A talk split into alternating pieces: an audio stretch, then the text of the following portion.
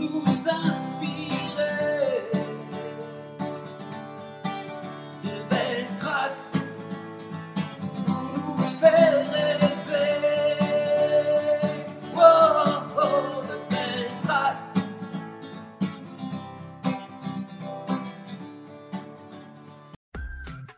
Bonjour à toutes et à tous.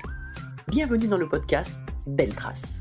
Je suis Flo Masnada, skieuse et passionnée de sport. Choisir, dessiner, laisser ma trace, c'est ce qui m'a guidée pendant des années et je souhaite que cela continue. Alors j'ai pensé qu'à travers ce podcast, je pourrais donner la parole aux grands champions, mes amis, que j'ai eu la chance de côtoyer pendant des années pour qu'ils nous transmettent leurs messages, leurs valeurs, leurs belles traces quoi. Ils nous ont fait vibrer et continuent à provoquer des émotions uniques chez nous. Alors, tendez l'oreille et soyez à l'écoute de leur souffle plein d'énergie positive. Fan de rugby, j'ai suivi la carrière de mon invité avec attention, d'autant plus que j'appréciais son côté polyvalent et explosif. En fait, il a évolué à différents postes et à chaque fois, il a marqué de son empreinte son passage dans les différents clubs. En France, en Angleterre et bien sûr en équipe de France, Cocorico. Nous nous sommes croisés dernièrement lors des championnats du monde de ski euh, cet hiver à Courchevel-Méribel. Donc j'ai saisi l'opportunité de reprendre son contact et euh, c'est pour ça que j'ai hâte qu'il nous partage son expérience. Alors, un de ses surnoms, c'est le Petit Prince. Mais il y en a d'autres, on va en parler. Euh, vous aurez certainement reconnu mon invité, Thomas Castagnède. Salut Thomas. Salut. Je suis vraiment contente que tu sois au micro de Belle Trace. euh, vraiment, c'est, euh, c'est, ouais, j'ai- j'adore le rugby, j'adore, euh, j'adorais ta, ta personnalité. Et là, je me suis dit, j'ai envie d'en savoir encore un peu plus. Ben écoute, c'est très gentil. Alors, je vais pas te retourner le, le compliment, mais euh, moi j'ai toujours grandi dans l'admiration de mes aînés, que ce soit dans le rugby ou dans d'autres sports, puisque j'étais passionné un petit peu de, de tous les sports. Et, euh, et bien sûr, ben le ski en plus qui représentait quelque chose d'un petit peu, on va dire, euh, comme le bateau, quoi. Il y a une- un petit Oui. côté, euh, euh, voilà. euh, euh, on voit des paysages que l'on ne voit pas ailleurs, on voit des environnements que l'on ne voit pas ailleurs. euh, euh, et euh, bah, c'est vrai que tu faisais partie un peu, euh, Mm. pas dire que tu es un peu, à peine un peu plus âgé que moi, mais voilà, en tout cas des, des gens que j'ai que j'ai admirés au travers des championnats du monde, des Jeux olympiques, de parce que je me suis toujours dit, ça doit être quand même absolument incroyable de euh, quand on est le meilleur du monde. C'est-à-dire que là, il n'y a pas de, y a pas de euh, et- et, enfin, c'est pas comme dans un jeu collectif, on ne peut Oui. pas se cacher derrière les autres. Être le meilleur du monde, comme vous pouviez l'être en ski, en natation, en athlétisme, je trouve qu'il y a quelque chose d'assez, d'assez fabuleux dans, dans, cette, euh, dans ce trophée-là, qui n'est que la résultante de tout le travail que l'on a pu faire depuis tout jeune. Oui, c'est Donc oui, voilà, ouais, heureux, ouais. d'être- heureux de te rencontrer aussi. Alors, c'est marrant parce que toi, tu me parles de sport individuel et moi, mon rêve, ça aurait été de faire du sport collectif. parce que j'aurais, j'aurais vraiment aimé cette, euh, enfin, cette, euh, oui, ce partage qu'on voit et notamment encore plus dans le rugby où je trouve que c'est le, le collectif par excellence avec des, avec des gabarits complètement différents, des qualités physiques complètement différentes.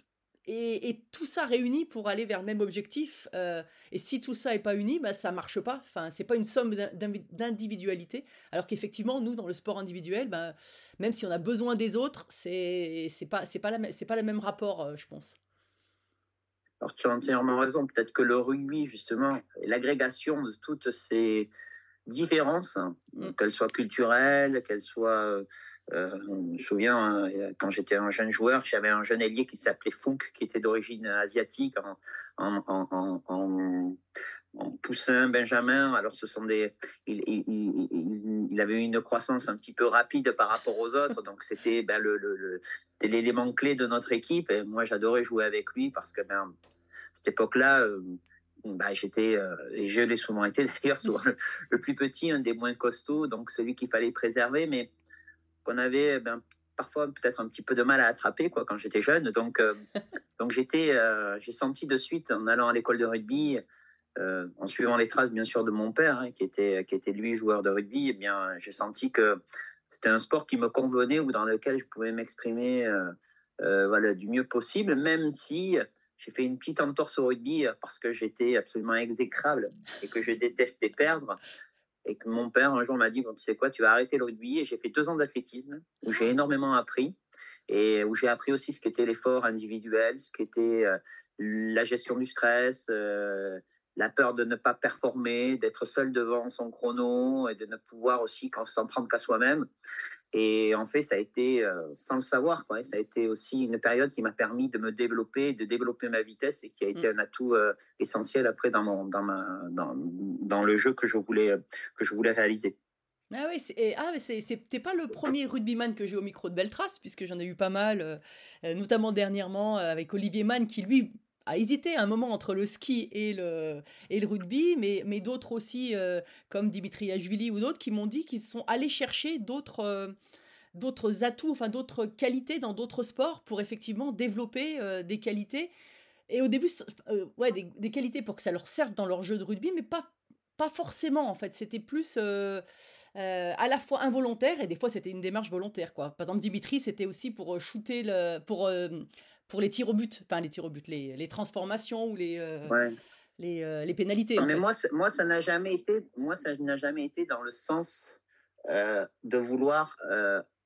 alors, en fait, je, je, voulais bien sûr m'améliorer, mais c'était sans le savoir, quoi. Parce que moi, il y a toujours eu cette notion de jeu et cette notion de plaisir. Moi, c'était je, déjà, je vais à l'entraînement, je m'amuse. quand les gens viennent voir, même, même tout jeune, c'était, je considérais que les gens venaient voir un spectacle, donc il fallait faire des choses qui sortaient un petit peu de l'ordinaire. Et, euh, c'était jongler un petit peu entre la stratégie du coach et euh, le fait de vouloir euh, faire plaisir aux gens qui, viennent, qui viennent nous regarder. Quoi. Donc, j'avoue que euh, je pense qu'il y a beaucoup de jeunes, enfin de coachs qui, quand j'étais jeune, se sont fait de, ben, euh, ils n'étaient pas très, très en accord avec ce que je pouvais faire parce que j'allais pas forcément dans leur sens. Et j'étais un garçon qui était un petit peu, euh, pas compliqué, mais en tout cas difficile parce que j'avais, ben, voilà, je voulais, j'avais des, exigences importantes, j'étais jamais satisfait, toujours euh, voilà, euh, toujours à la recherche d'un de, perfectionnement, mais qui n'était pas un perfectionnement. Je me suis jamais dit je vais jouer en équipe de France ou euh, c'était pas mon objectif. Mon objectif c'était juste de dire je prends vraiment du plaisir avec les copains sur le terrain et bah, si je peux vivre des aventures sympas, super. Mais euh, l'objectif, c'était surtout de gagner les matchs le week-end, mais sans avoir vraiment un objectif lointain, parce que quand j'étais jeune, ça me paraissait tellement inatteignable que je, ne me, projetais pas là-dessus. quoi. Oui, d'ailleurs, j'ai lu, euh, j'ai lu que tu étais euh, admiratif de, de la Gisquet. que tu avais regardé et tu, le, et tu le comparais en disant ben, lui en fait pour moi c'est comme Armstrong qui a posé le pied sur la lune quoi Donc, oui, alors euh, je, je, prenais cette image parce qu'il travaille dans le, même, dans le même métier que moi aujourd'hui euh, et, euh, et qui a une très belle réussite professionnelle. Mais c'est vrai que j'ai cette image où en fait ils étaient partis en tournée en Nouvelle-Zélande et euh, je sais pas alors lui se trouvait là ce jour-là. C'était un match c'était un match amical contre mon club Mont-de-Marsan. Et moi avec mon père on allait voir tous les matchs. Et en fait j'ai toujours eu en plus cette notion de cette envie d'ailleurs quoi. Voilà. Mhm. moi je suis un jeune mais euh, enfin mes, mes grands-parents étaient des, euh, des, gens de la de, de, alors pas des paysans mais des gens de la ferme parce que mon père a travaillé dans, mon grand-père a travaillé dans le monde de la banque enfin était banquier à, à Mont-de-Marsan. Mais euh, mais bon on est ici quand même dans le monde rural. Et et c'est vrai que ben, j'ai toujours été habité par l'envie de, de, partir, quoi, d'aller voir, découvrir le monde, d'aller prendre l'avion. Je regardais les avions, je me souviens avec ma grand-mère, en me disant tiens, celui-là, où est-ce qu'il peut aller? J'étais toujours euh, curieux un petit peu de tout ça. Et en fait, le rugby, quelque part, m'a permis d'assouvir cette, euh, cette, euh, cette volonté d'ailleurs. quoi. Et, et, ça, je pense que c'est la plus belle des choses parce que ça m'a permis de vivre des choses incroyables, de, de vivre à l'étranger, de découvrir d'autres pays, d'autres, d'autres cultures. Et je crois que c'est très enrichissant. Et, euh, et, j'en parlais avec ma femme, je pense qu'on n'est pas au bout de notre aventure. Je pense qu'un jour on repartira. Quoi. Donc, euh, même si la France est un très beau pays. Ouais, mais finalement, tu n'es pas allé si loin que ça, puisque tu es allé euh, après, après, après Toulouse, hein, c'est ça? Après Toulouse, tu es parti en, chez, en Angleterre. Alors, après Toulouse, je suis parti à Castres. À Castres, ah je suis parti à Castres pendant trois ans. Où j'ai rencontré un homme absolument incroyable qui s'appelait, deux, qui s'appelait Pierre Ibrevol, le président, et, et, et, Pierre Favre, qui était le président fondateur des, les laboratoires Fab. Un gros regret à Castres de ne pas avoir pu ramener un, trophée parce que je pense que c'était un, que ce soit le peuple castré ou, euh, ou la région méritait justement d'avoir un, un retour sur les investissements faits, ce qu'ils ont eu un peu plus tard, mais malheureusement, moi, je n'ai pas pu ramener le titre. Et Pierre Fabre a été euh, quelqu'un d'extraordinaire, quelqu'un qui a, qui, a, qui a changé ma vie, quoi, voilà. Et euh, Comment il a et changé puis après, ta je suis vie? parti en Angleterre. Alors, Quand tu dis qu'il a changé ta pourquoi vie? il a changé ma vie? Parce Ouais. que déjà, il m'a permis de terminer mon diplôme, mon école d'ingénieur à l'INSA, donc dans des conditions assez favorables, on va dire. C'est-à-dire que euh, je me souviens d'un rendez-vous avec lui euh, où il m'avait dit, euh, vous savez, euh, les laboratoires Fabre sont très connus, mais que son club aussi de rugby est très connu et qu'en fait, il a besoin d'avoir ben, d'avoir une animation un petit peu le week-end, voilà, et d'avoir une certaine fierté de, pour, pour ses salariés aussi, d'abord de travailler bien sûr dans sa société, mais aussi d'avoir un club qui représente les valeurs de la région. Et que ben voilà, quand on mettait le maillot du club, on mettait à la fois, on mettait en fait plusieurs maillots à la fois. Et, euh, il m'a dit, écoutez, euh, préoccupez-vous de terminer vos études, de, faire du mieux possible sur le terrain, et puis après vous n'aurez aucune inquiétude dans votre vie personnelle. Euh, voilà, et donc c'est quelqu'un qui m'a sécurisé et m'a m'a permis d'obtenir mon diplôme d'ingénieur dans les meilleures conditions et qui après m'a permis, ce diplôme m'aura permis de pouvoir rebondir dans ma vie parce que une vie de sportif, c'est une vie qui est cruelle. C'est une vie qui, qui, à un certain moment, malheureusement, euh, tout s'effondre et vous devez repartir à zéro pour vous reconstruire. Et Ouais. si vous n'avez pas un certain bagage, c'est un petit peu compliqué. Quoi. Oui, ouais, c'est sûr. C'est sûr. Et c'est vrai que dans le, dans le rugby, comme, euh, comme vous jouez euh, souvent dans une. Enfin, vous restez longtemps dans le club, dans une ville, il y a aussi cette possibilité-là d'avoir un équilibre, euh, peut-être travail ou au moins études. Dans certains autres sports, par exemple, nous, je parle de ski, on est toujours parti. Donc, à part faire des études à distance, euh, c'est impossible d'avoir un, un métier. Et, et, mais bon, je pense que c'était la génération d'avant du rugby, parce qu'aujourd'hui, je suis pas sûre qu'ils soient tous dans la même, dans la même démarche. hein. C'est sûr. Mais c'est pour ça que j'ai des grandes inquiétudes. hein. Ouais. Euh, des inquiétudes que l'on ne peut pas percevoir aujourd'hui, puisqu'on est quand même dans une première génération de joueurs, même si on voit. Euh, sans rentrer dans, la dans les détails, hein, qu'il y a quand même Mm. des dépressions fortes. Oui. Alors de- dans tous les sports, hein, dans tous les sports, mais euh, dans le rugby, bon, moi j'ai partagé quand même énormément de temps avec un mec qui était absolument incroyable, qui s'appelait Christophe Dominici, en Oui. équipe de France, au travers aussi d'affrontements, voilà, et que l'on regrette tous, voilà, parce que hum, alors. euh, c'est pas, ce sera dur de, de, de, de, rentrer dans sa tête, de savoir exactement ce qui, ce qui pouvait s'y passer, quoi. Mais euh, c'est vrai qu'en tout cas, euh, je pense que la, l'après-carrière d'un sportif est toujours quelque chose de très difficile à appréhender et on vit des émotions qui sont tellement fortes que la vie ne peut pas nous procurer ce style d'émotion et qu'après on est toujours à la recherche Mm. de cette adrénaline qui ne vient plus quoi. Et, euh, et euh, malheureusement, euh, là où vous êtes toujours euh, le premier, pr- pris le premier depuis que vous êtes tout jeune dans la cour de récréation quand vous jouez au ballon prisonnier, au football ou dans tous les sports que vous pouvez faire, là où vous excelliez auparavant, sans forcément faire d'efforts puisque vous aviez un don et que bon, maintenant ce don est le mérite n'en revient qu'aux parents qui vous ont fait naître. Quoi. Mm. Euh, bien euh, là, vous arrivez dans la vie normale où euh, tout d'abord c'est difficile parce que ben, les autres n'ont pas perdu de temps et puis se sont bien armés pour pouvoir être bien meilleurs que vous dans, dans le domaine dans lequel vous allez intervenir.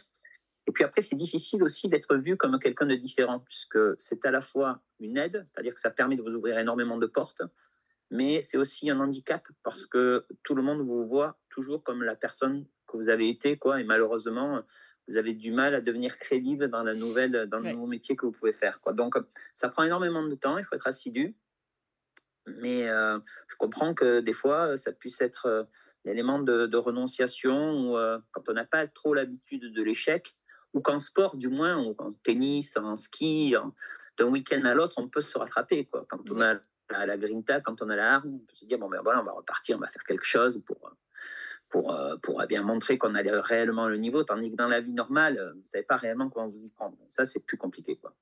Tu as, toi qui as été donc euh, aussi en, en Angleterre, à Londres, euh, est-ce que tu as senti la, la- la même chose au niveau de l'appréciation du sportif? Tu étais en carrière en même temps, tu n'étais pas en reconversion, mais euh, la place du, sportif dans la société anglaise par rapport à la société française?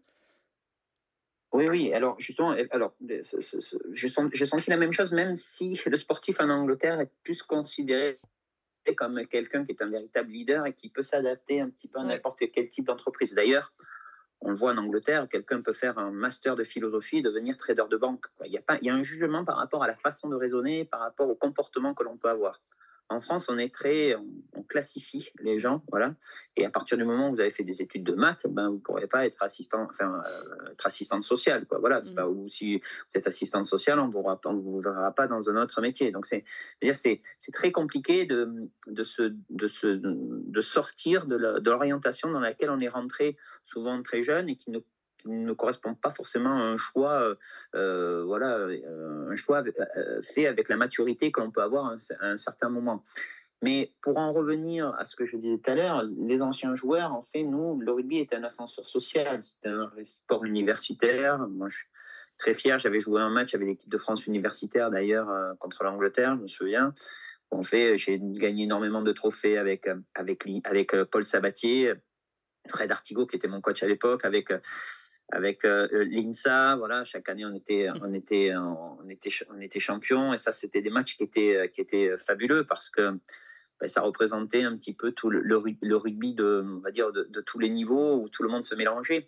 Et, euh, mais maintenant, ces joueurs sont pris très jeunes, alors sont Oui. bien meilleurs, mais sont mieux entraînés. On comprend mieux aussi les spécificités du joueur et ce qu'il doit faire. Et par contre, la chute, elle va être brutale parce que les gains financiers sont quand même beaucoup plus importants qu'à notre époque. Et la réalité de la vie fait que ben, euh, le retour à la normale va être un retour qui va être, euh, qui va être euh, ben, difficile à accepter pour la plupart. Quoi. Mm. Et là, j'ai bien peur que euh, le rugbyman, qui est, un, qui est un sportif qui gagne quand même très bien sa vie, ben, n'en n'en gagne pas assez quand même pour pouvoir se mettre à l'abri plus tard. Et, euh, et ça sera très compliqué. Alors, on va pas plaindre les rugbymen parce que quand on est champion du monde de- ou champion olympique d'aviron, euh, Oui. voilà, on ne gagne pas forcément énormément. Quand on, quand on est le premier en ski, on gagne sûrement beaucoup. Quand on est le troisième français, même si on est ou cinquième français, même si on est très bon, euh, ben, peut-être qu'on est beaucoup moins reconnu que dans, dans un autre sport. Donc, il y a aussi des différences entre les sports. Quoi. Mais euh, bon, je pense qu'il y a un gros travail à faire euh, sur ça, sur l'accompagnement des sportifs en général, et pas que dans le rugby, dans tous les sports, euh, pour leur après-carrière, pour justement les aider à, et les soutenir dans leur, dans, dans leur nouvelle vie. Ouais, ça c'est clair que c'est important, mais je pense que ça part aussi depuis le depuis le début, c'est-à-dire la place du sport en France dans l'éducation. on en a parlé dernièrement avec les monde d'athlétisme. On disait mais voilà ce qui serait bien c'est de mettre les jeux, enfin replacer le sport peut-être pas au cœur de la société, mais en tout cas sur une place importante, ne serait-ce qu'au niveau de la santé quoi. Et, euh, et ça en France pour Bien le coup sûr. c'est c'est on- Ah, il y a du boulot hein. Le sport, le théâtre, la Oui. musique, alors c'est l'exemple de l'école anglaise, mais, Oui, mais c'est vrai que en fait, c'est l'épanouissement de l'enfant, parce qu'on peut être scolaire, on peut ne pas être scolaire, on peut être bon, on peut avoir d'autres qualités. Et euh, d'ailleurs, ce qui est très dur euh, dans la vie, je pense, c'est de trouver là où justement on peut être, euh, d'abord trouver quelque chose que l'on aime, Mm. voilà, Oui. c'est-à-dire prendre du plaisir à faire quelque chose, et puis après, ben, là où aussi on a des qualités, parce que les qualités peuvent être différentes d'un enfant à l'autre, et de ne pas être jugé parce que ben, si on n'est pas bon en maths et en physique, bon, ben oui, bon, c'est à la fois grave et c'est pas grave. Quoi. Voilà, donc on peut être aussi euh, mauvais en physique, être très bon en être un excellent menuisier et, euh, et avoir une vie bien plus heureuse qu'un qu'un ingénieur et qui va être derrière, euh, derrière des ordinateurs pendant toute sa vie. Quoi. Donc euh, voilà, on peut être aussi très heureux à jouer euh, ou faire du ski de façon amateur sans être forcément un grand champion. Tout le monde trouve son équilibre de façon différente, mais mais par contre, c'est vrai qu'il y a quand même une, il y a, je pense, des, des, des, des choses à faire pour que la place du sport, du théâtre, de la musique, eh bien, prenne des, des, des places plus importantes dans l'environnement scolaire et surtout, ça permettrait de décharger un peu ce niveau d'adrénaline global et de pouvoir respirer, de pouvoir mieux se connaître, voilà, que de rester assis à sa place Mm. et, euh, et à ne pas se parler, à se parler qu'au travers de, de réseaux sociaux qui euh, représentent l'abrutissement de la, de la race humaine. Quoi. Alors tiens, justement, si tu n'avais pas fait de rugby, est-ce que c'est une question envisageable Est-ce que c'est une, une, une option envisageable si tu n'avais pas fait de rugby? Si j'avais pas fait de rugby, euh, j'aurais adoré être pilote de chasse. Ah, Voilà. Ouais. C'était, euh, voilà, j'aurais, aimé faire ça. Euh, voilà, euh, en tout cas, j'aurais fait un métier qui m'aurait permis de voyager, voilà. Mais j'aurais pas forcément fait du sport au niveau. Après, aujourd'hui, je fais plus de rugby. Et je, je- je- bon, bien sûr, j'ai l'impression d'ailleurs que la personne qui a joué était une personne différente de moi, quoi. Voilà, donc. Ah oui. euh, j'ai- quand, même quand on vient me, parler, ou tu vois, quand, ça me fait plaisir, bien sûr, mais j'ai l'impression que c'était quelqu'un de différent et que je, voilà, je, suis passé dans une autre vie. Et aujourd'hui, je prends énormément de plaisir, ne serait-ce qu'à aller courir, à faire du vélo, à, jouer au paddle, enfin voilà, être. euh, Toujours, il y a toujours un esprit de compétition, mais la compétition, elle est vis-à-vis de moi-même et la peur de me décevoir, quoi, voilà, mais elle est, elle est pas forcément avec des gens qui regardent. Euh, et puis, euh, bien sûr, ben, alors après, moi, été vraiment un supporter de la France quand j'étais jeune, c'est-à-dire que j'étais capable de tout regarder. Quoi. Je regardais euh, le, saut à ski, euh, je, voulais que je qu'un Français gagne. Alors, on a souffert pendant de nombreuses années quand même avec la France, parce que ça a été, que ce soit en rugby, en football, voilà. et puis d'un coup, après, tout est arrivé en ski, et puis Mm. en athlétisme, et puis après, il y a eu des formidables champions, et là, ça a été euh, vraiment, ça a été un apothéose, et le sport français euh, était vraiment en, Formule 1, euh, Alain Prost. Ouais. c'était vraiment super. Et, euh, et voilà, et puis euh, c'était, moi j'adorais regarder, je me levais à 4 heures du mat pour regarder des trucs, j'étais, euh, j'étais comme un fou, je me souviens avoir pleuré pour la première fois sur un France-Allemagne en 82, euh, demi-finale avec, Eh. Avec ce Schumacher et, et ce. Rummenigge là qui Ouais. était rampé. euh, Ça m'a, ça m'a, ça m'a, j'ai eu, j'ai eu quand même des- une sorte de, pas de, pas de, pas de haine, mais en tout cas j'étais vraiment énervé avec les Allemands pendant un moment quand même sur ce, sur ce coup-là. quoi, Voilà. Alors que d'habitude, euh, au rugby, c'est plutôt les Anglais qui, euh, qui énervent les, les Français. Mais, Ah mais les Anglais en football ils étaient nuls alors c'était pas trop bien. Alors là, tu parles d'émotions, euh, et c'est vrai que tu l'as dit tout à l'heure, les, euh, les émotions qu'on vit en tant que sportif de haut niveau, c'est juste, euh, incroyable. Et, la difficulté, c'est souvent d'essayer d'en retrouver derrière dans la vie dit normale, entre guillemets, je parle bien des les guillemets. Euh, les, les plus grandes émotions dans ta carrière de, de, de rugbyman? J'ai mis au pluriel. hein. Grande émotion alors. On- dit qu'on ne se souvient pas forcément des moments, euh, des moments quand on était très jeune, mais je sais pas pourquoi, moi j'ai un flash qui me vient. euh, euh, en fait, c'est le flash peut-être du, plus- du- du- du souvenir le plus profond ancré en moi, qui est le premier jour en fait où je suis allé à l'école de rugby. Je me souviens, je sais pas pourquoi, d'un jour ensoleillé où je devais avoir 5 ans, tout petit, mon père m'a amené. Et en fait, euh, ce jour-là, je, je ne suis pas un illuminé, mais c'est vrai que j'ai eu comme une illumination. Je me suis dit, mais tiens, ça, j'ai l'impression que c'est fait pour moi. Quoi. Voilà, je l'ai senti de suite. Quoi, euh, et ça, c'est un souvenir voilà, que j'ai. Euh, souvenir important dans le sport, c'est aussi euh, la première fois où, euh, où je suis rentré dans le vestiaire du Stade Toulousain, voilà, avec l'équipe première, parce que là, c'était, euh, bah, j'étais tellement admiratif des mecs qui m'entouraient que j'en avais la chair de poule en me disant, mais est-ce que, est-ce que j'ai vraiment le niveau pour jouer avec ces mecs-là? Et C'était la à façon dont ils m'ont accueilli. Il y avait qui à l'époque? Il y avait qui à l'époque? Ouais, ben, il y avait tout, euh, il y avait presque toute l'équipe de France. il y avait, Émile Ntamak, il y avait, euh, il y avait David Berti, il y avait, il y avait euh, Christophe Delo, il y avait, euh, il y avait Christian Califano. Enfin, il y avait, si Ah je les cite tous, voilà, il y avait que des, que des grands champions, voilà, qui ont joué en équipe de France, Carbonneau. Voilà, en fait, des mecs absolument incroyables et qui, euh, Stéphane Ougier, voilà, des mecs qui, euh, qui étaient, euh, enfin, une génération, on s'asseyait dans le vestiaire en se disant, bon, ben, de toute façon, voilà, on va gagner, c'est sûr, je sais pas comment, mais on va gagner. Donc, euh, voilà, on était vraiment, vraiment solidaires et sûrs de nous. Et puis après, puis après, c'est peut-être la, hum, la fois où je suis revenu de ma blessure euh, au Ouais. tendon d'Achille, parce que ça, ça a été un moment vraiment terrible, Mm. un moment euh, dur, euh, un moment où j'ai énormément souffert. La blessure a été... j'ai, j'ai, souffert le martyr, d'ailleurs j'en souffre encore, même maintenant, 20 ans après, physiquement. hein, je veux dire, voilà, Mm. j'ai j'ai quand même toujours des, des soucis. Et là, il a fallu que je me reconstruise petit à petit pour revenir au plus haut niveau, que j'ai réussi à faire, rejouer avec mon club, rejouer avec l'équipe de France, mais rejouer sur une jambe. Et là, c'était pas vraiment facile et, euh, et puis surtout, euh, voilà, j'avais euh, côté de ça ben, la pression, bien sûr, des coachs, voilà, du public, bien sûr, et puis, puis la pression que l'on se met aussi de vouloir, de vouloir donner le meilleur de soi-même. Mais quand on sait, on sait qu'on n'est plus euh, réellement au maximum physiquement, ben, c'est compliqué, quoi, voilà. Mm. Et ça, ben, j'étais plus là le sportif doué, j'étais le sportif expérimenté qui a regravi tous les échelons pour remonter la pente. Et ça, j'en suis très fier et qui m'ont permis de pouvoir jouer. Alors, je sais plus si c'était contre l'Australie ou l'Afrique du Sud à mon retour à Marseille, voilà, mais en tout cas qui avait été un moment magique pour moi un peu terni par le coach à cette époque qui avait dit, euh, c'était Bernard Laporte qui avait dit que j'étais venu, que j'étais arrivé là par défaut. Donc psychologiquement, ça n'était pas forcément d'une aide, d'une aide incroyable, mais ça faisait partie de la psychologie du personnage et euh, avec qui d'ailleurs je me suis jamais réellement entendu. Et euh, et donc, euh, ben voilà, après j'ai euh, ben, fini et, et jusqu'à la fin, ça a été ça a été terrible, difficile parce que ben j'ai je souffrais en permanence soit de, de, soit de mon tendon, soit de soit de problèmes physiques qui étaient liés à ce tendon.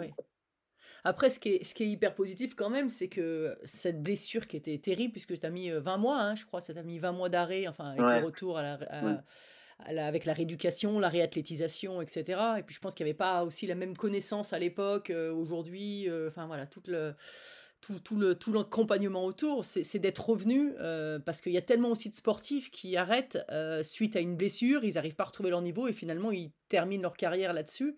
Et c'est et derrière l'après est encore plus difficile.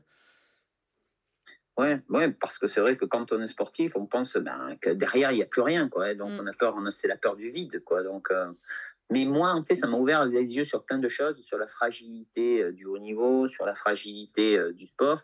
Et en fait, de suite, je me suis dit, il faut que je me prépare vraiment à mon après-carrière. Quoi. Ah et, et c'est là où, en fait, ça a été à la fois terrible et à la fois salvateur. Parce que hum, parce que c'est ce qui m'a permis de pouvoir rebondir dans mon après-carrière et de pouvoir euh, grâce à des gens formidables et que j'ai rencontrés aussi à côté. C'est pour ça que, que ce soit dans le sport ou dans le monde de l'entreprise, mhm. il y a toujours des gens pour vous accompagner, pour vous tendre la main. Et euh, quand on arrive à repérer ces gens-là, eh bien c'est euh, c'est vraiment chouette parce que moi, il y a des gens qui ont pris énormément de temps pour me faire comprendre certaines choses, pour pour me, permettre de m'adapter à mon nouveau mon nouvel environnement. Et, et j'avoue que ben sans eux, voilà, j'y serais pas, j'y serais pas forcément arrivé. Et ces gens-là m'ont permis d'oublier un peu euh, ma carrière de sportif et de basculer dans un monde totalement différent, loin un petit peu de tout, parce que quand on vit à Londres, on est un petit peu éloigné. Et en fait, je me suis vraiment régalé euh, dans ma, dans ma vie d'après, même si c'était une vie aussi qui était, euh, le monde de l'entreprise est un monde qui est aussi, dire, sans, ça veut dire, sans, sans pitié, pas sans scrupule, mais sans Comment? Sans pitié, sans. Euh, sans pitié, sans pitié, ouais, sans pitié, voilà. Donc, euh, ben voilà, il a fallu. Euh, il y a eu des désillusions, il y a eu des grandes de joie, mais en tout cas, ça, moi, ça m'a permis vraiment de me propulser dans un autre, dans un autre milieu. Et ça, c'était, c'était très chouette. Donc, cette blessure était à la fois terrible, mais elle m'a éveillé quoi sur plein de choses quoi donc on fait physiquement j'étais mort mais elle m'a éveillé au niveau cérébral quoi donc c'était c'était très bien tu parlais des mains tendues dans ta carrière tu en as beaucoup quand tu, tout à l'heure, tu disais aussi, euh, je suis rentré dans le vestiaire, l'accueil des, euh, des, des, joueurs, de tes, certains de tes idoles peut-être, euh, enfin en tout cas des gens que tu admirais. tu en as eu beaucoup. je crois que justement, lors de ta blessure, c'est le manager de l'équipe de Saracens, hein, je crois, qui, était qui est resté en contact avec toi, beaucoup plus que d'autres. Oui, le président. Le président. Oui, je, me suis, je me suis blessé. Je me, suis blessé avec la Fédération française de rugby. Mm. Je crois que j'ai eu. Bernard Laporte, je crois qu'il m'appelait une fois en deux ans. Euh, voilà, pour savoir comment j'allais. Sinon, j'ai pas, j'ai pas eu d'appel de qui que ce soit. Euh, sinon, des amis qui sont venus bien sûr me voir hein, à l'hôpital, mais, personne de la fédération.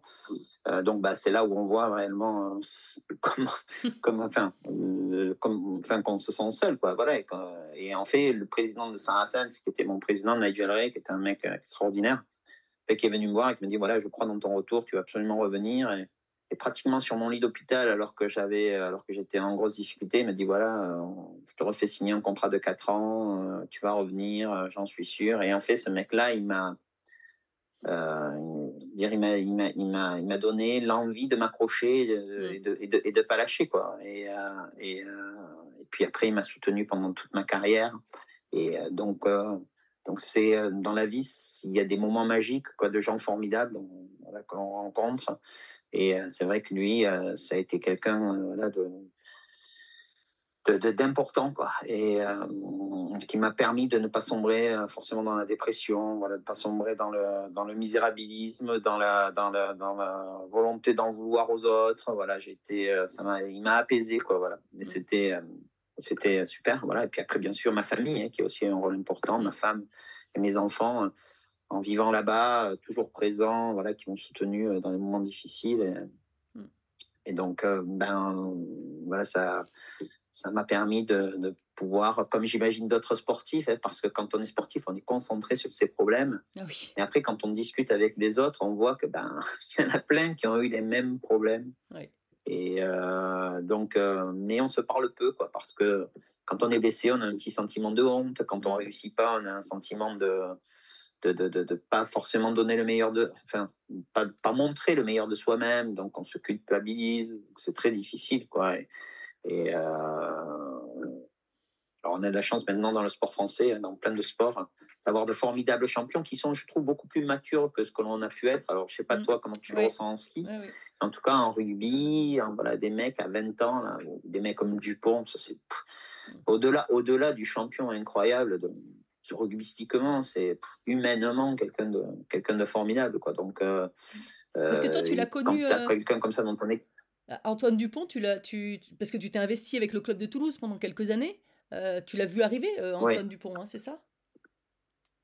Oui, enfin, on l'a vu arriver. Déjà, il avait bien éclos euh, Oui. au Castre Olympique. Il avait, euh, c'était un moment où il avait été recruté par le Stade Toulousain. Bon, je pense que dans l'ensemble des matchs que j'ai vus, j'ai peut-être vu une, sur quatre, quatre saisons. euh, il a été blessé pendant un an, on va dire une cinquantaine de matchs. Pas le souvenir d'une fois où il a été mauvais, quoi. Donc, euh, et où il n'a pas apporté quelque chose à l'équipe, où il a, euh, voilà, c'est quelqu'un qui est toujours humble, à l'écoute des autres, hein, qui s'intéresse aux autres qui, veux dire, c'est rare de trouver, de trouver quelqu'un comme ça, quoi. Voilà. Bon, alors, lui, il y a d'autres, il y a d'autres champions, mais c'est vrai que quand on a des champions dans cette veine, quoi, euh, après les autres se mettent au diapason et il entraîne un petit peu tout le monde derrière lui. quoi. et, et toi, dans ta carrière, t'en as connu des champions comme ça, euh, des coéquipiers ou des adversaires? T'en as, vu- t'en as vu des, des- de ce style-là, j'imagine. hein. Non, je, Mais oui, j'en ai vu, mais, hein, mais pas autant. euh, comment dire? Alors après, euh, on parlait d'un Johnny Wilkinson qui a eu une importance folle pour l'Angleterre, mais qui était, enfin moi quand j'ai joué en Angleterre, c'est quelqu'un qui jouait pratiquement jamais pour son club, quoi. Voilà, euh, Newcastle. Euh, bon, et quand il est venu en France à Toulon, là il a, il a été beaucoup plus présent avec Toulon, donc c'était malheureusement c'est quelqu'un qui avait énormément de blessures à un certain moment de sa carrière. Euh, donc voilà, donc il y avait une, une importance folle avec l'Angleterre, mais qui était c'était un match winner, quoi, plus qu'un. Mm. Dupont, c'est à la fois un match winner, mais c'est aussi un élément inspirant, quoi, dans l'équipe. Johnny, il était lui inspirant dans le sens où euh, euh, ben, c'est un exemple de modèle de travail acharné, quoi. Voilà. Euh, J'avais vu un reportage où il passait, Après, euh, euh, il passait bien- des heures à taper, euh, à, à taper, taper derrière, à essayer Voilà. de viser les poteaux pendant euh, une heure après la fin du, du match, quoi.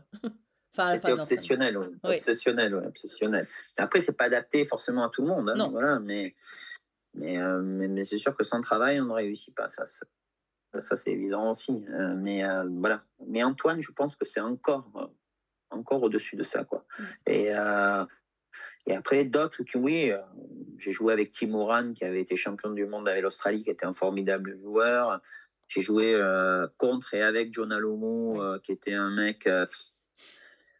on va dire stratosphérique physiquement. Je me vois me changer dans le vestiaire avec lui.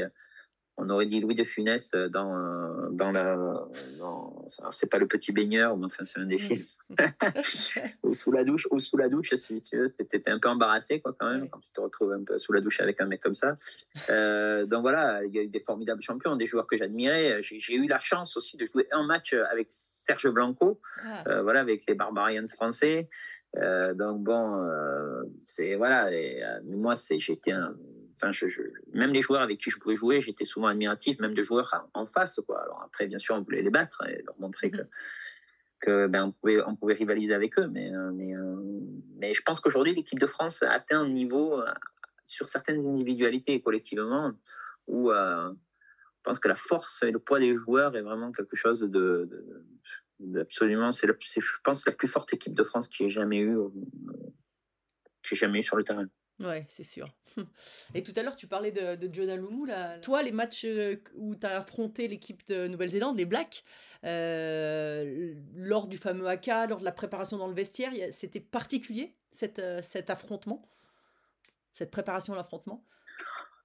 Oui, oui, bien sûr. Alors moi, la première fois que j'ai vu la cast, les All Blacks étaient venus, j'étais tout jeune, je me souviendrai toujours à Bayonne, ils étaient venus, ils avaient eu un match contre une sélection côte basque, et euh, j'étais venu voir ce match et ça m'avait vraiment impressionné parce qu'on les voyait à la télé en train de faire leur leur euh, ben, le- en, en fait c'est c'est tellement respectueux par rapport à leur à leur histoire. Voilà en fait on en, on en perd un peu c'est c'est- c'est- c'est- au début euh, on, on se demande un petit peu ce que c'est, et puis finalement, on- quand on va là-bas, on comprend réellement la profondeur de leur, euh, de leur, euh, de, de, ce- de- de cette danse.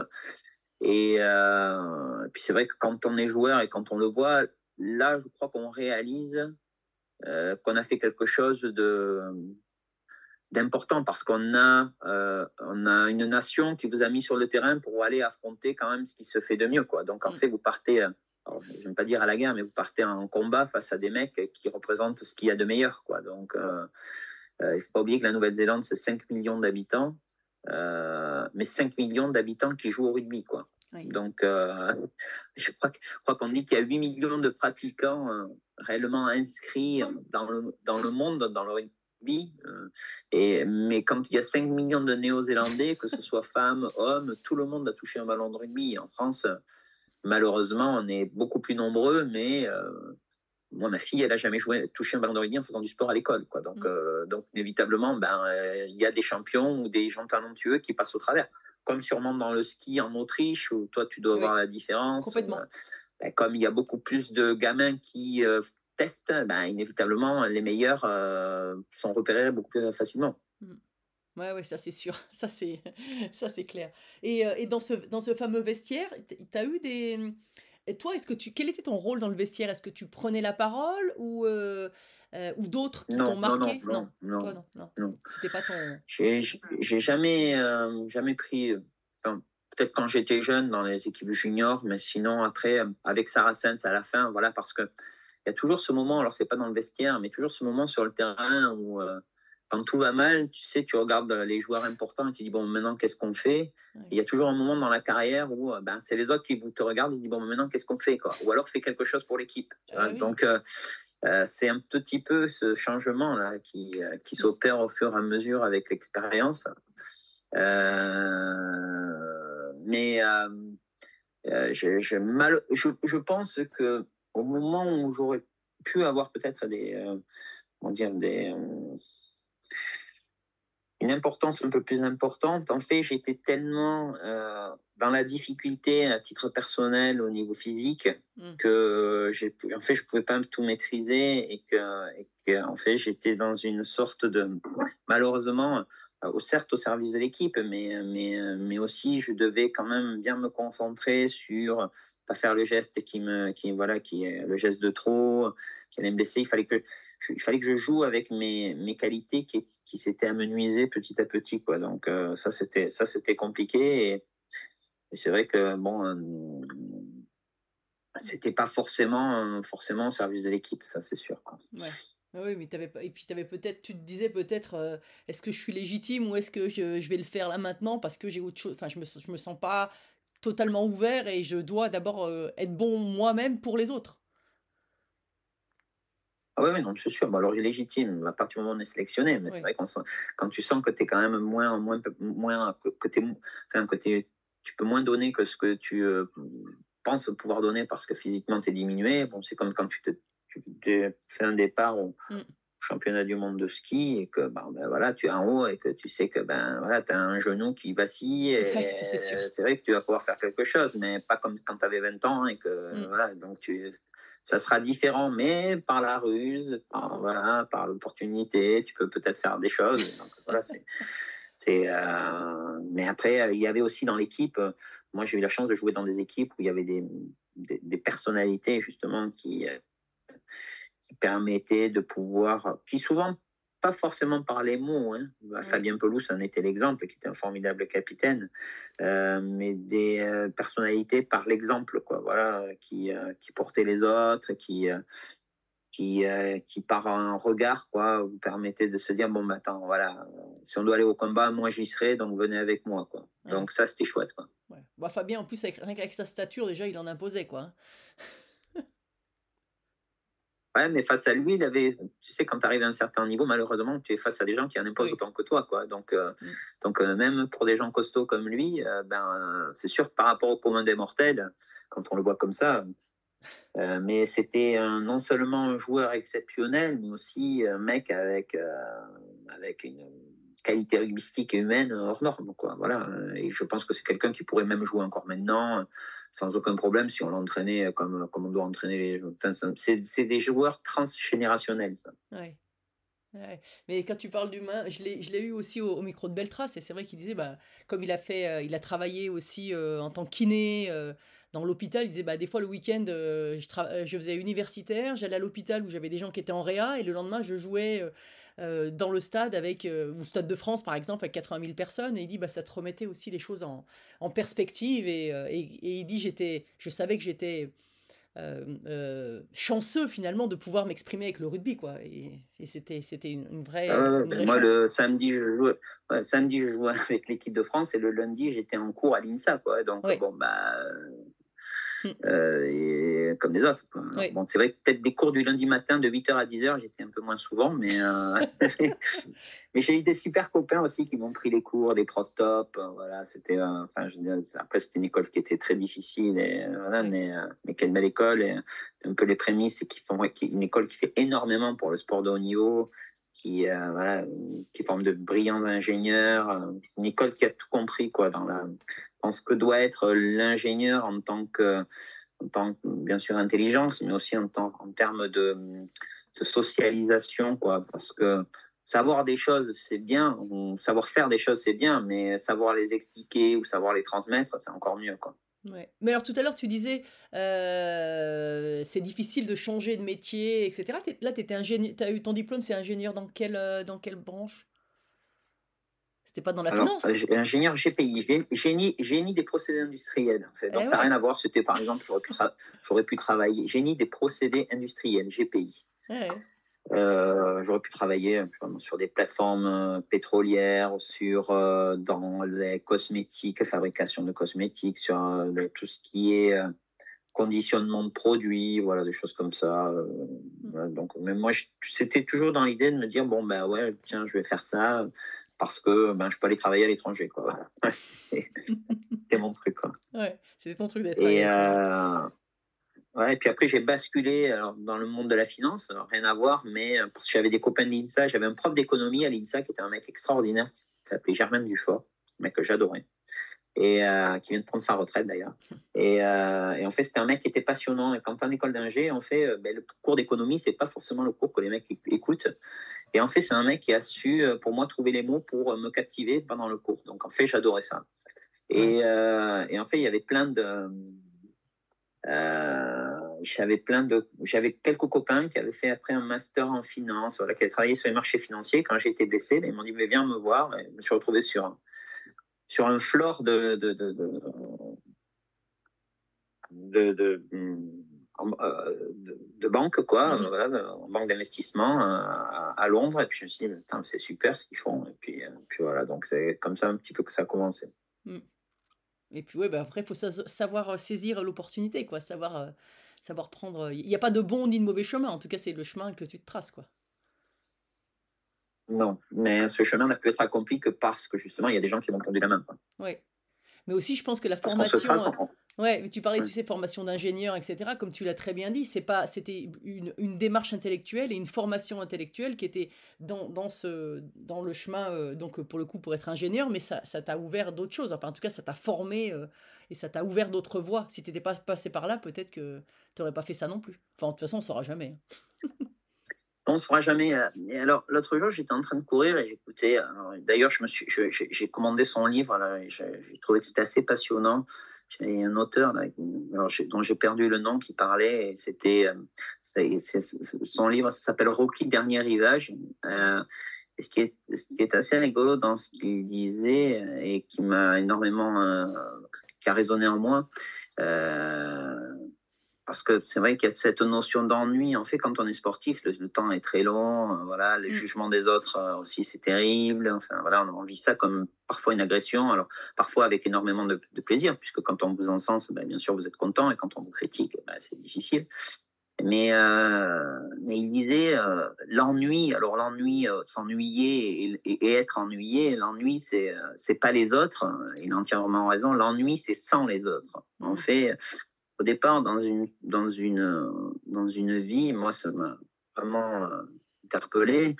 Mais, euh, en fait, on a toujours peur de la critique des autres, de- de- de- on a toujours envie de s'isoler, d'être de se dire. avec- Puis finalement, on se rend compte que, d'ailleurs, c'est son livre euh, qui va, qui, qui, euh, que j'ai hâte de lire et qui décrit un petit peu ça.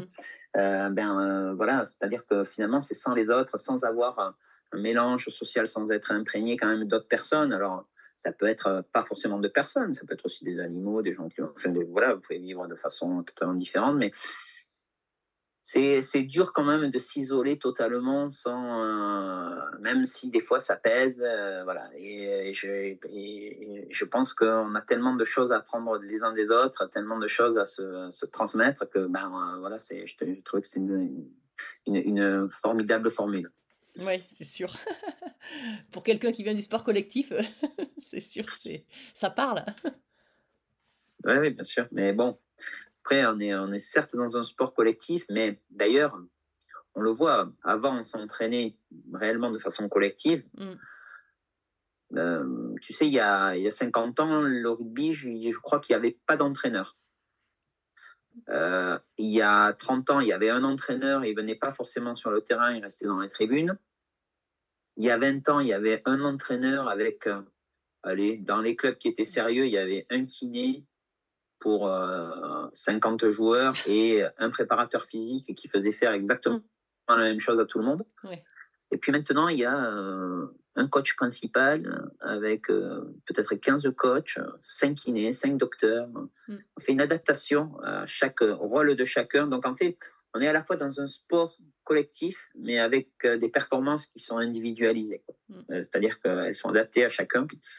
Et euh, donc, euh, chacun a un rôle quand même vraiment précis, même si on a l'impression que c'est un véritable fouillis. Et, comme sûrement en ski, où on Mm. va analyser les mouvements, où il va y avoir un mec qui va venir pour tes positionnements de pied, un autre qui va venir pour. non, bon, mais- Oui, c'est vrai qu'on y est, on est dans la, dans, le, dans la digitalisation du sport. hein. Aujourd'hui, les, les, les rugbyman ou les footballeurs, ils ont, euh, et nous aussi hein, d'ailleurs, il y a un, un- un petit, euh, une, petite, une petite puce GPS qui donne toutes les datas, euh, si on a couru à tant de pourcents, à quelle vitesse, pendant combien de temps, euh, le cœur, euh, enfin les lactates, l'hydratation, enfin ça devient tout. euh, ouais. Oui, et puis l'ana- l'analyse des la réaction, le pied par rapport à tel type de chaussures, tel type de ski, enfin voilà. Dans, dans- et dans, nous, dans le, dans le rugby, c'est exactement pareil. Il y a presque il y a un mec qui, euh, qui, te, qui te dit euh, comment il faut que tu mettes ton slip avant d'entrer sur le terrain. Quoi? Enfin, c'est un, truc, euh, c'est un truc de malade. Oui. Donc, euh, bon, est-ce que Est-ce que va tu pas- aurais aimé? est-ce que c'est pas too much? Voilà. Est-ce qu'il n'y a pas justement, une- il faut pas qu'il y ait une place à la,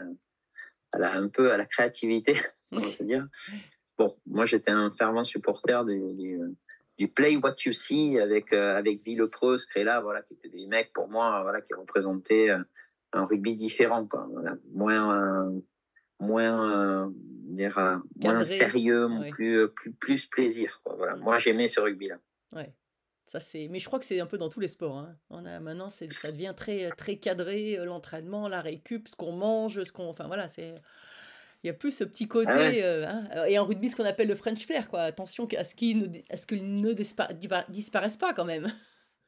Non, bah après, y a justement, c'est ce qui fait la différence. On est à la fois fort sur les fondamentaux et puis, euh, et puis euh, intéressant dans la créativité ou dans l'adaptation. C'est ce qui fait, je pense, la force de l'équipe de France aujourd'hui. Mm. Mais, mais après, euh, après c'est vrai qu'il y a, on sent qu'il y a des équipes qui se sont un petit peu perdues, quoi. Voilà. Et Ouais. nous, euh, nous, on avance. hein.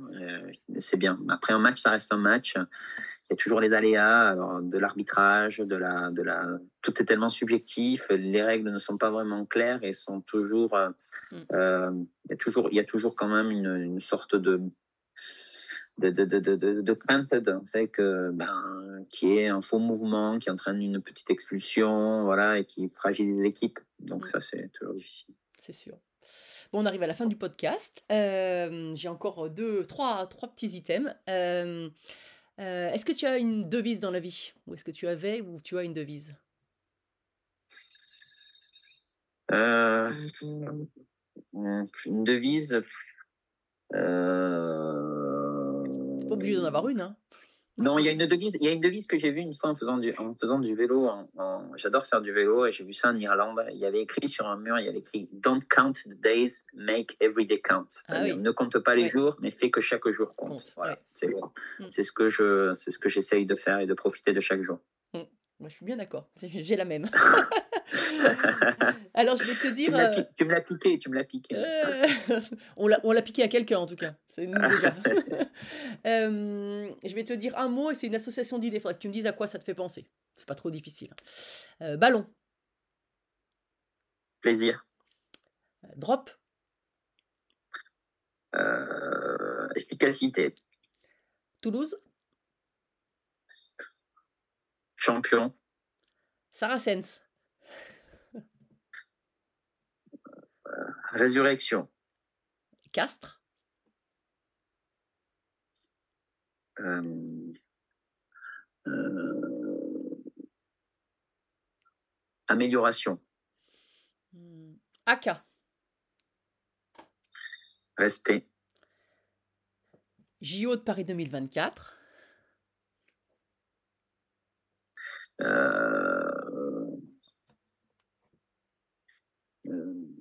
spectacle.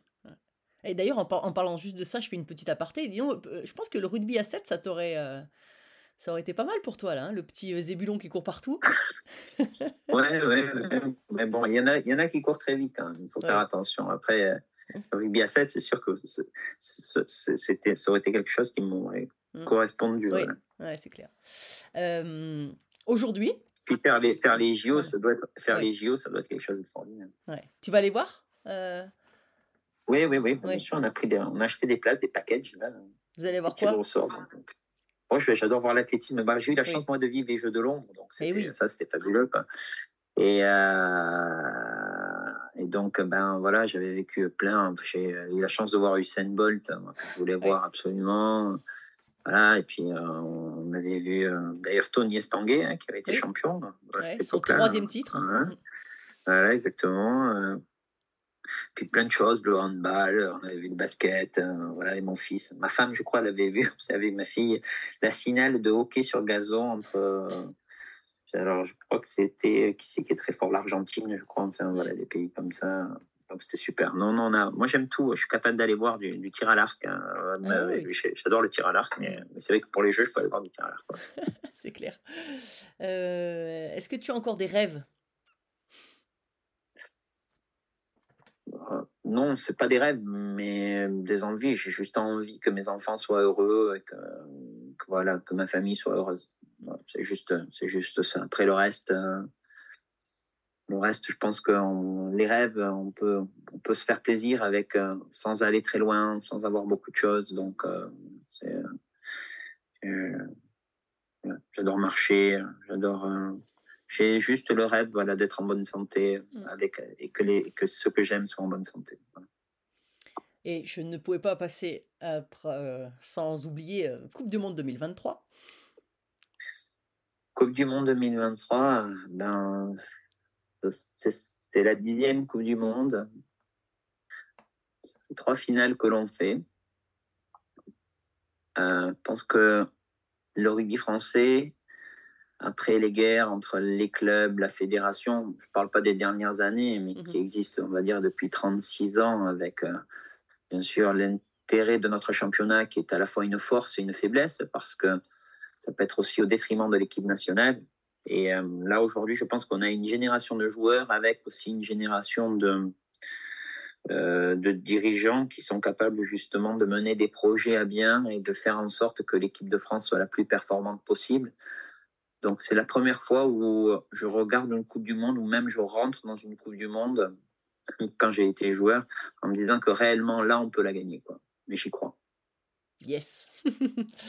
Et alors, ma toute, euh, ma toute dernière question, mon podcast s'appelle Belle Trace. Qu'est-ce que c'est pour toi une belle trace?